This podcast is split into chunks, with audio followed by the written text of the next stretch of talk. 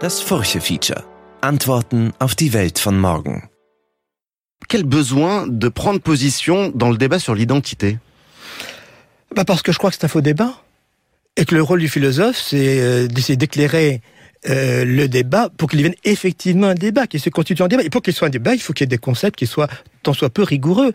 Or, la notion d'identité ne peut pas convenir euh, dans ce pseudo-débat, en parlant d'identité culturelle, parce qu'il n'y a pas d'identité culturelle. Mais c'est pas le point. Euh, la suite, c'est mais nous défendons les ressources d'une culture. Les ressources. Les ressources. Alors le mot pour moi, la question, c'est justement pourquoi il n'y a pas d'identité culturelle?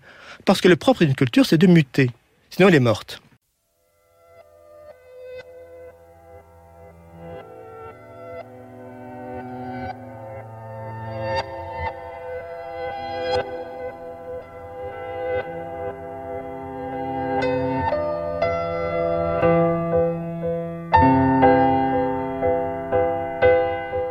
Hallo und herzlich willkommen zum Furche Feature, dem konstruktiven Podcast der Furche. Ich freue mich, dass Sie heute mit dabei sind. Mein Name ist Manuela Tomic, ich leite das Ressort Chancen und führe Sie durch die Sendung. Im Einspieler hörten Sie den französischen Philosophen François Julien. 2017 hat er mit seinem Buch mit dem Titel Es gibt keine kulturelle Identität, die deutsche Übersetzung ist bei Surkamp erschienen, für Furore gesorgt. Julien spricht lieber von kulturellen Ressourcen, die es überall auf der Welt zu verteidigen gilt und die man nützen könne, egal wo man herkommt. Die Welt als kultureller Selbstbedienungsladen? Aber woher kommt der Begriff Identität eigentlich? Das, was wir heute unter Identität verstehen, nimmt seine Anfänge in der Psychologie. So definierte der Psychoanalytiker Erik Erikson als einer der ersten die sogenannte Ich-Identität. Er bezeichnet sie als Zuwachs an Persönlichkeitsreife, den das Individuum am Ende der Adoleszenz der Fülle seiner Kindheitserfahrungen entnommen haben muss, um für die Aufgaben des Erwachsenenlebens gerüstet zu sein. Es handelt sich um das Gefühl für ein inneres sich selbst Gleichsein, ein Wissen um die eigene Unverwechselbarkeit und deren Bejahung. Das war in den 1940er Jahren. Seither gilt Erikson als Architekt der Identität. Der Identitätsbegriff wurde nachfolgend vermehrt in der Soziologie bemüht, in weiterer Folge dann in den Kulturwissenschaften und in der Literaturkritik. Heute sind Race, Class und Gender längst Identitätskategorien, die sich auch in einem wertenden Raster unterziehen. Und nicht zuletzt spielt die Identität in der Politik eine immense Rolle. Identität war und ist also schon immer ein fruchtbarer, ein streitbarer Begriff gewesen, den man immer neu konstruiert und wieder zusammengesetzt hat. Wir sind nicht die anderen, das war schon der Leitspruch in Folge 1 des Furche Features. In der zweiten Folge haben wir uns mit dem inneren Ich beschäftigt. Haben Sie die Folgen noch nicht gehört? Dann können Sie dies gerne auf furche.at slash Chancen oder der Podcast-Plattform Ihrer Wahl nachholen. In der heutigen Sendung beschäftigen wir uns mit der Frage des Ichs im Nationalstaat, sprich einer nationalstaatlichen Identität, der Ausgrenzung und Grenzen. Der deutsche Soziologe und Philosoph Theodor Adorno schrieb 1965 den Aufsatz Was ist Deutsch? Darin behauptet er, es sei ungewiss, ob es etwas wie den Deutschen oder das Deutsche oder irgendein ähnliches in anderen Nationen überhaupt gibt. Zitat, das Wahre und Bessere in jedem Volk ist wohl viel mehr, was dem Kollektivsubjekt nicht sich einfügt, womöglich ihm widerspricht, schreibt Adorno. Wir bestehen also auf und durch unsere Nicht-Kollektivität. Das ist alles ganz schön kompliziert. Und es wird nicht einfacher, liebe Zuhörerinnen und Zuhörer, denn der Grazer Philosoph und Furche-Autor Peter Strasser hat sich ausgehend von Adornos Aufsatz eine Frage gestellt, nämlich, was ist Österreichisch? Hier seine Antwort. Als Philosoph behaupte ich, ganz im Einklang mit Theodor W. Adornos Kulturkritik, dass jede Heimat immer nur Heimat des Menschen sein kann. Ob sie sich im burgenländischen Erdloch, wo der Wein vor sich hin säuert, selbstredend Wein der Weltspitzenklasse oder im Schneekanonendonner unserer wundervollen Skiregionen verkörpert. Heimat ist Weltheimat oder gar keine. Als Kronzeugen führe ich hier kurzerhand James Joyce an, der in seinem Porträt des Künstlers als junger Mann auf das Vorsatzblatt seines Geographiebuches schrieb, Stephen Dedalus, Elementarklasse, Clongoves Wood College, Sellins County, Kildare, Irland, Europa, die Welt, das All. Und dabei ist Graz ganz und gar meine Heimatstadt. Aber es fehlt ihr doch ein wenig, um Heimito von Doderer zu bemühen, die Tiefe der Zeiten. Immerhin, dass unterm Schlossberg eine hölzerne Türkenfigur namens Ibrahim Bassa durch eine Dachluke des Palais Saurau Reißaus nehmen will, fantasierte Erinnerung an die Türkenbelagerung 1532 taugt bei Stadtrundführungen dazu, einen Abglanz des christlichen Abendlandes auf uns fallen zu lassen. Die Tiefe der Zeiten. Es ist, ich muss jetzt ein wenig dozieren, das altgriechische, jüdische, christliche und humanistische Erbe, das uns und sei es aus dem Fenster im Gemeindebau den Kosmos schauen und damit alle Begrenztheit des Menschlichen durch den Geist überwinden lässt.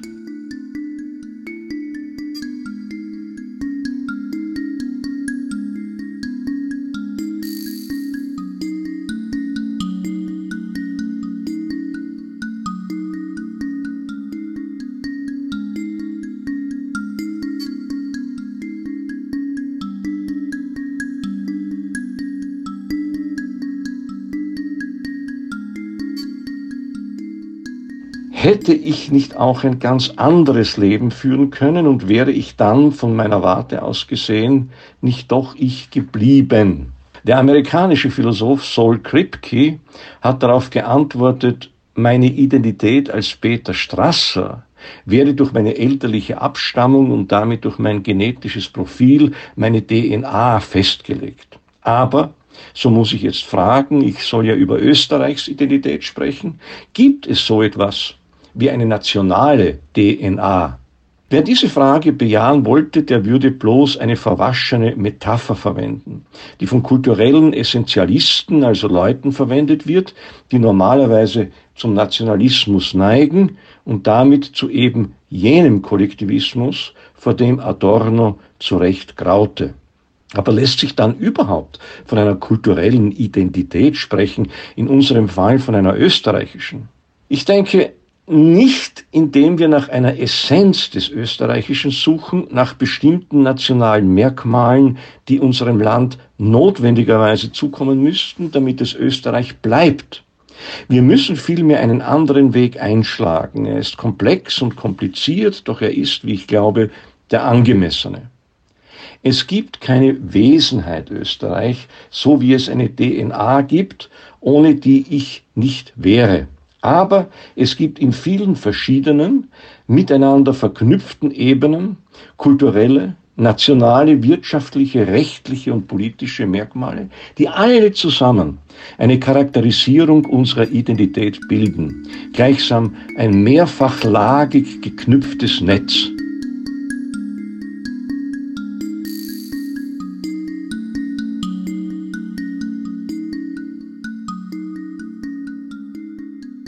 Es ist also nicht so einfach mit der Identität.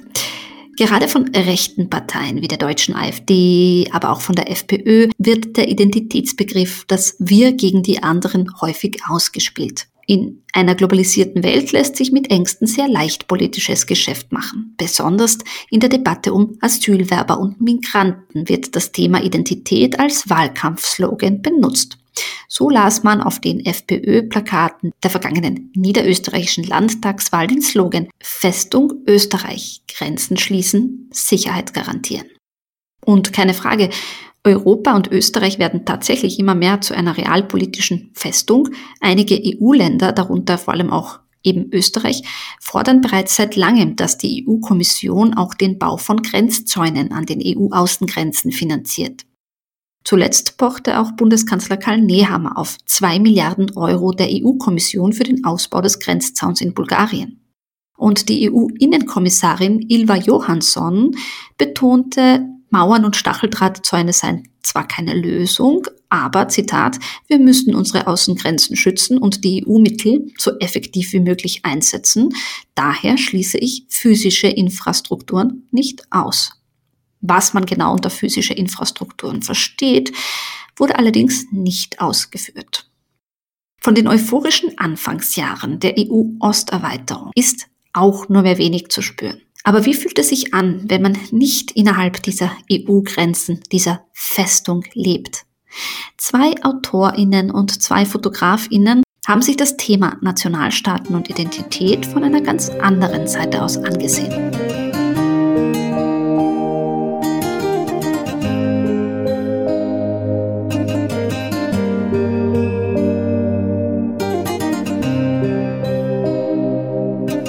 Bis vor 100 Jahren war es möglich, in Wien in den Zug einzusteigen und in Sarajevo wieder auszusteigen, ohne eine Grenze zu passieren. Beide Städte waren Teil der Donaumonarchie. Als diese auseinanderfiel, war es vorbei mit dem freien Reisen. Heute liegen Grenzen auf dieser Strecke, jene zwischen Österreich und dem neuen Schengen-Raum in Kroatien und die EU-Außengrenze zwischen Kroatien und Bosnien. Heute fährt kein Zug mehr von Wien nach Sarajevo. Seit dem Balkankrieg liegt das Zugnetzwerk in Bosnien brach.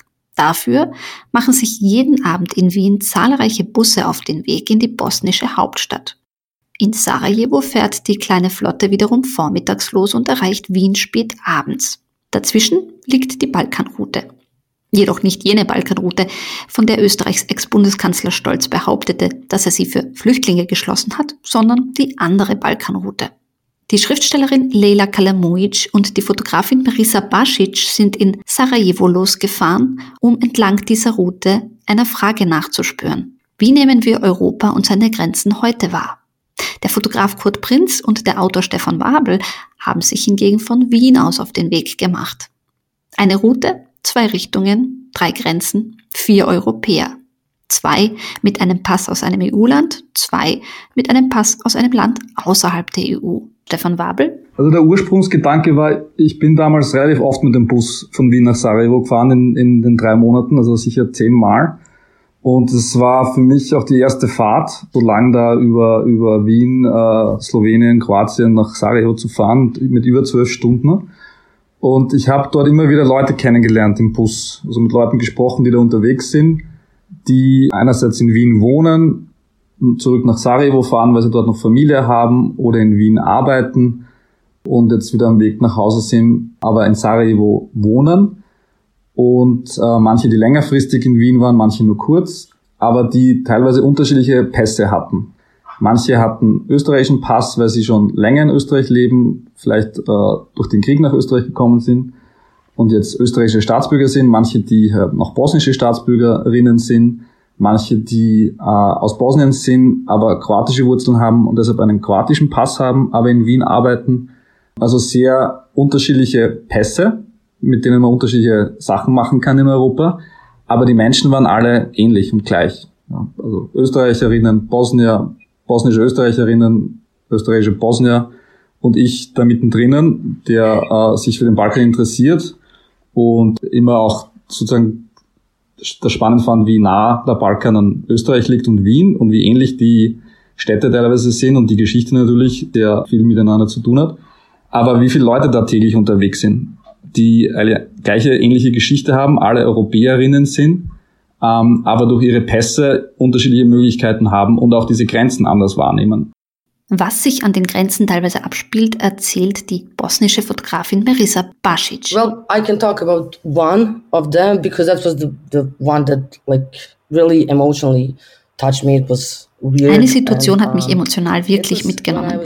Als ich mit dem Bus nach Wien gefahren bin in der Nacht, wurde uns befohlen, den Bus an der Grenze zu verlassen, um kontrolliert zu werden. Wenn Frauen jedoch mit Säuglingen oder kleinen Kindern im Bus sind, dann dürfen sie, so das Gesetz, im Bus bleiben. Und so blieb eine Frau mit ihrem kleinen Baby drinnen. Zwei Polizisten kamen dann aber plötzlich in den Bus und fingen an, sie anzuschreien. Sie soll den Bus verlassen. Sie sagten oder schrien, wie sollen wir wissen, ob du nicht ein Flüchtling aus Syrien bist? Und als sie ausstieg und es war echt kalt in der Nacht, fing das Baby an zu schreien. Mein Freund und ich gingen zu den Polizisten und versuchten sie zu beruhigen. Aber an diesem Abend habe ich kein einziges Foto mehr gemacht. Ich hatte zu viel Angst. Und wie geht es Marisa Basic selbst, wenn sie Grenzen überquert? Yeah, well, actually, the truth is I'm always scared to cross the border. Uh, only maybe if I'm going to, from Bosnia to uh, Montenegro or Serbia, that's fine. But going to EU is like for me, it's always like this anxious, like sinking feeling of anxiety that I can't like because Ich habe immer Angst, Grenzen zu überqueren, vor allem wenn ich in die EU fahre. Ich habe immer Angst, dass mich jemand etwas fragt oder dass es Probleme gibt. Die wenigen Minuten vor der Grenze habe ich Angst, ob sie mich wieder fragen, ob ich genug Bargeld habe, um Bosnien zu verlassen und in den Schengen-Raum einzutreten. Denn das passiert oft. Ich fürchte mich und deswegen fahre ich ungern mit dem Bus oder dem Zug. Ich denke, mit dem Flugzeug ist es besser, weil da hat man nur eine Grenze und nur eine Person kann mich etwas fragen. Einmal haben mich Grenzpolizisten an der bosnisch-kroatischen Grenze aufgehalten und sie haben die Sitze aus meinem Wagen entfernt und alles durchsucht. Meine Taschen, einfach alles. Vielleicht liegt es daran, wie ich aussehe. Ich habe tätowierte Arme und oft eine knallige Haarfarbe. Aber wenn sie mich durchsuchen, dann beginne ich zu zittern und dann wirke ich noch noch verdächtiger. So it's always like, step out of the car, give me your passport, let me see your bags, let me check your car. Da, da, da, and then I'm shaking and I, I look more suspicious. Aber wer sind die Menschen, die die Route Wien-Sarajevo, Sarajevo-Wien nehmen? Wabel? Es, welche Menschen sind da unterwegs? Also mal sehr unterschiedlich, äh, von Studentinnen, die in Wien studieren, zu älteren Ehepaaren, die ihre Tochter in Graz besucht haben und wieder zurück nach Bosnien fahren, zu äh, Menschen, die aus Bosnien im Krieg geflüchtet sind und jetzt in Österreich leben und jetzt ihre Großeltern besuchen oder andere Verwandte besuchen, Leute, die in Wien arbeiten und jetzt mit dem Bus zurückfahren, weil sie kein Auto haben oder weil das Auto kaputt ist, habe ich auch mit einem drüber gesprochen. Also so sind, sind ungefähr die, die, die Leute, die da im Bus unterwegs sind.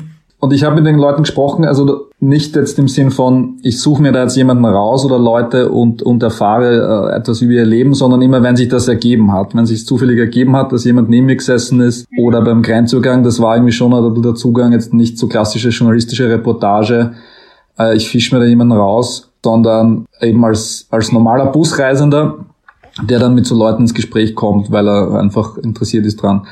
Und was ich da immer spannend gefunden habe, war eben dieses schnelle, also auch wenn, es um Identität geht, dass, dass die Identität in gewisser Weise auch mit dieser Busfahrt dann auch wechselt auch wechseln kann. Also ich habe zum Beispiel, was ich im, im Buch auch ein bisschen beschrieben habe, recht spannend gefunden, als ich in Sarajevo einmal weggefahren bin mit dem Bus und da ist hinter mir oder knapp neben mir einer gesessen, der hat so richtig steirisch geredet, so ein, so ein Storsteirisch, würde man in der Steiermark sagen, und ich komme aus der Steiermark ursprünglich. Und ich habe mir gedacht, oh je, das ist so ein nerviger Tourist, der da jetzt irgendwie das lustig findet, dass er da äh, äh, mit dem Bus unterwegs ist und hat so viel geredet. Also so Leute, die einem sonst im Bus auf die Nerven gehen, weil sie so laut sind und so reden und dann nur so im Dialekt. Und dann war seine Freundin dabei, die war Kärntnerin. Und dann aber, wenn der Busfahrer und so gekommen ist, hat er auf einmal immer Bosnisch geredet. Also war klar irgendwie, er spricht Bosnisch und Steirisch und äh, hat dann ein bisschen anders vom Ton immer gesprochen. Und dann habe hab ich mir angefangen, mehr für, für ihn zu interessieren und seine Geschichte. Und dann bin ich einmal, als wir eine Grenze überquert haben, neben ihm gestanden und habe mit ihm angefangen zu reden. Und dann hat er mir erzählt, dass er, als er äh, jung war, mit seiner Familie nach Graz geflüchtet ist äh, während dem Krieg und jetzt in Graz wohnt und jetzt zurück nach Bosnien gefahren ist, ein paar Mal mit dem Bus, weil seine Großeltern äh, noch in Sarajevo leben und jetzt verstorben sind und er renoviert deren Wohnung in Koschewo. Das ist äh, recht bekannter Stadtteil in Sarajevo, da wo die Olympischen Spiele auch waren. Und mit dem so zu reden, fand ich dann insofern spannend, weil, weil sich das bei mir dann auch so wandelt von, ui, ein nerviger Tourist, der da im Steirischen dahin bellt, zu jemand, der Steirer ist, aber auch Bosnier und sozusagen diese zwei Seiten auch immer wieder während dieser Busfahrt wechselt ja, und auch so gut kann. Also mit mir redet er so, mit dem Busfahrer so, an der Grenze ist es entweder so oder so und das fand ich dann echt fast schon bewundernswert, dieses, dieses lockere Hin- und Herwechseln zwischen zwei Identitäten kann man es wahrscheinlich schwer bezeichnen. Ne? Also es ist wahrscheinlich abstrakt, aber so zwischen dem, was er aus, in der Steiermark halt redet und dann in Bosnien seine Großeltern besucht und für ihn das komplett normal war. Äh, das fand ich eigentlich recht für mich auch selber interessant zu sehen, okay, ich denke mir am Anfang, da geht mir jemand ur, ur auf die Nerven, weil er so steirischer Tourist ist und dann merkt man erst sozusagen, was, was, was eigentlich da für Geschichte auch noch dahinter steckt. Jetzt wird es, Sie können es sich vorstellen, persönlich. Ich produziere diesen Podcast für die Furche und setze mich journalistisch immer wieder mit Identität, Herkunft und Fremde auseinander. Unter anderem in meiner Kolumne Mosaik, die Sie auch als Newsletter abonnieren können oder in der Zeitung lesen können. Ich bin in Sarajevo geboren und lebe in Wien und gewissermaßen zwischen zwei Welten. In einem Furche-Podcast habe ich kürzlich mit dem Politologen Vedran Džihić über Identität gesprochen oder besser gesagt über Identitäten nämlich jene der ehemaligen Geflüchteten, die sich in einem Land aufhalten, zu dem sie scheinbar nicht gehören sollten. Hier ein Ausschnitt des Gesprächs. Der Anlass unseres Gesprächs ist ja ein, ein toller Text, der von dir erscheinen wird in der Weihnachtsausgabe der Furche.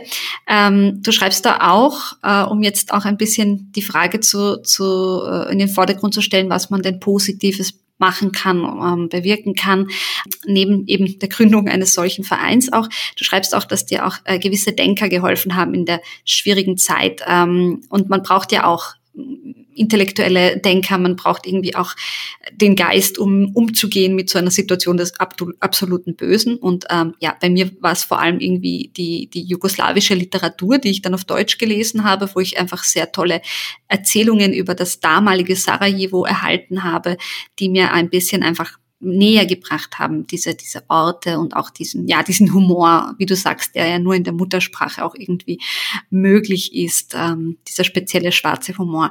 Ähm, wer waren denn bei dir die, die wichtigen Denker oder welche Ideen haben dich denn da inspiriert, auch um dich überhaupt in irgendeiner Art und Weise zu versöhnen mit dem Krieg, wenn das überhaupt möglich ist?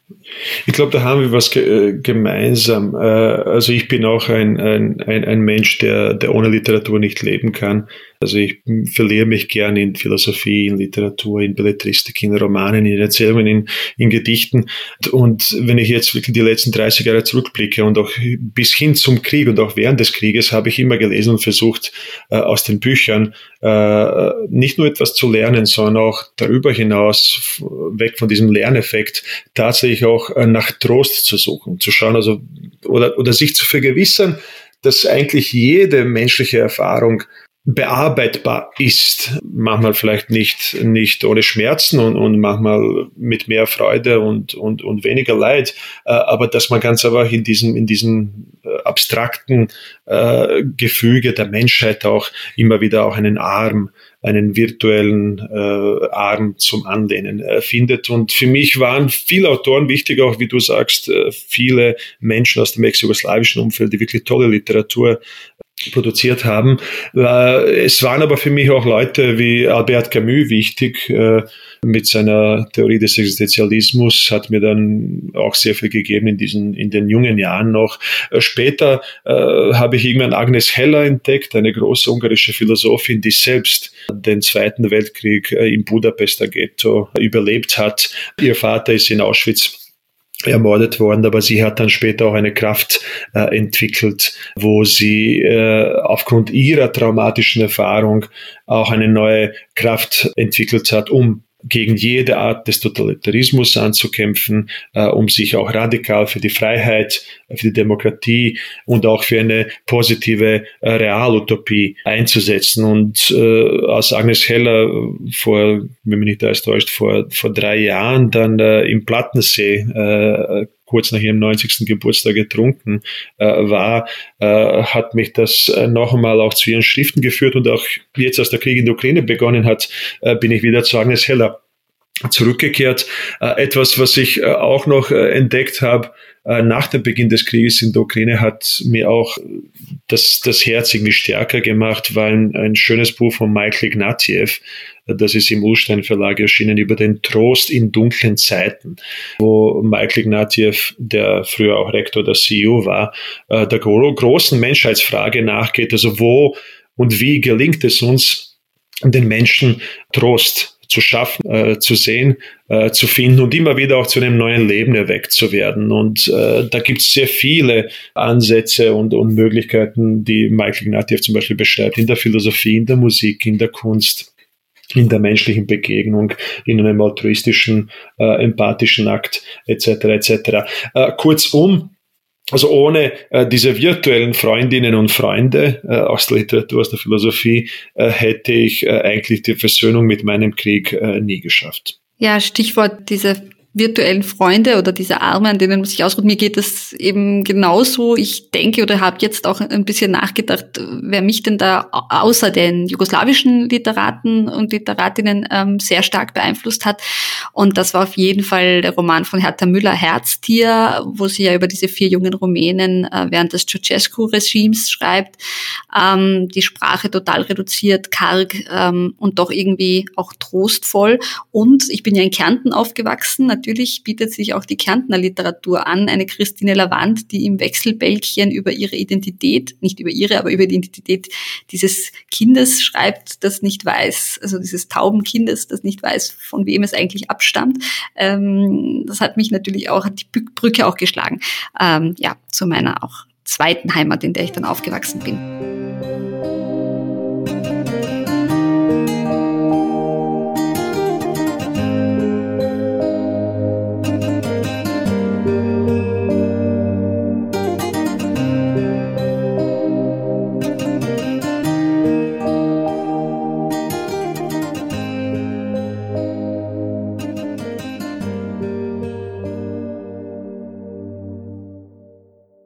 Angesichts der ukrainischen Geflüchteten bleibt es wichtig, sich mit der eigenen, aber auch mit der Identität der anderen auseinanderzusetzen.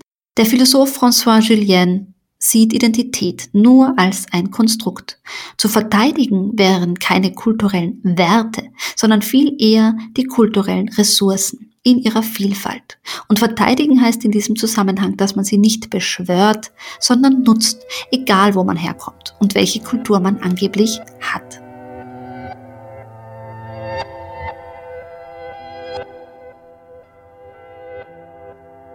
Das war Folge 3 des Furche Features zum Thema Identität. Ich hoffe, ich konnte Sie anregen, über Ihre eigene Identität nachzudenken. Was verstehen Sie darunter? Wie lässt sich Identität gewinnbringend nutzen? Und gibt es eine nationalstaatliche Identität? Schreiben Sie mir unter manuela.tomic.furche.at. Ich freue mich über Ihre Gedanken. Im nächsten Furche-Feature Ende Februar geht es um die neue Arbeitswelt, die nicht zuletzt auch durch Corona auf den Kopf gestellt wurde. Wie werden wir künftig arbeiten? Wie kann man Gesundheitsfragen im Zuge des Berufslebens stärken? Und welche Chancen bieten Mangelberufslisten für jene Menschen, die bisher nur schwer an Jobs gekommen sind? Alle Interviews zum Furche-Feature Identität finden Sie auf furche.at slash Chancen. Wenn Sie unsere künftigen Folgen nicht verpassen wollen, dann abonnieren Sie doch das Furche-Feature auf Spotify, Apple Podcasts und überall dort, wo es Podcasts gibt. Die Furche können Sie unter furche.at slash Abo abonnieren. Mein Name ist Manuela Tomic, ich leite das Ressort Chancen und bedanke mich fürs Zuhören. Bis zum nächsten Mal.